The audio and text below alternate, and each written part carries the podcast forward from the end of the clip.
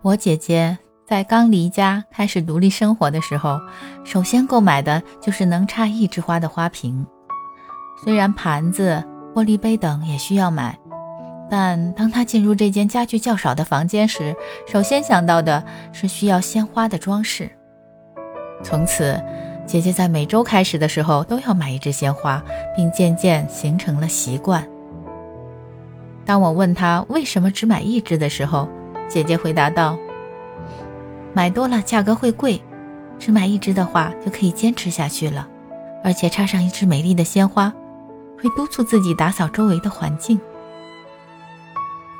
无论何时去他家，房间中都会盛开一朵娇艳的鲜花。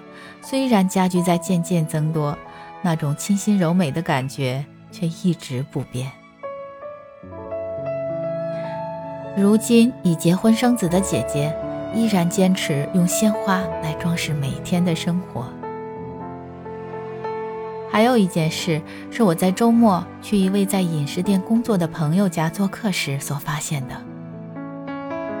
在他家桌子正中央的小花瓶中，插着一支花茎很短的大丁香花。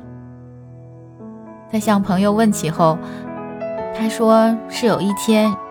一位演奏家在他店里庆祝演出成功。宴会结束后，走出店门时，从他抱着的一大束丁香花中掉落了一只，感觉很美，扔掉就可惜了，所以就留了下来。将它带回家后，我的朋友为了使花开的时间更长，就每天为它浇水、修剪茎叶。当修剪到数厘米的时候，花就成了现在这个样子。这件看似微不足道的小事，深深地打动了我，让我感到了朋友的温情以及他对生活的品味。这只开放了一个多月的小花，给朋友带来了许多欢乐。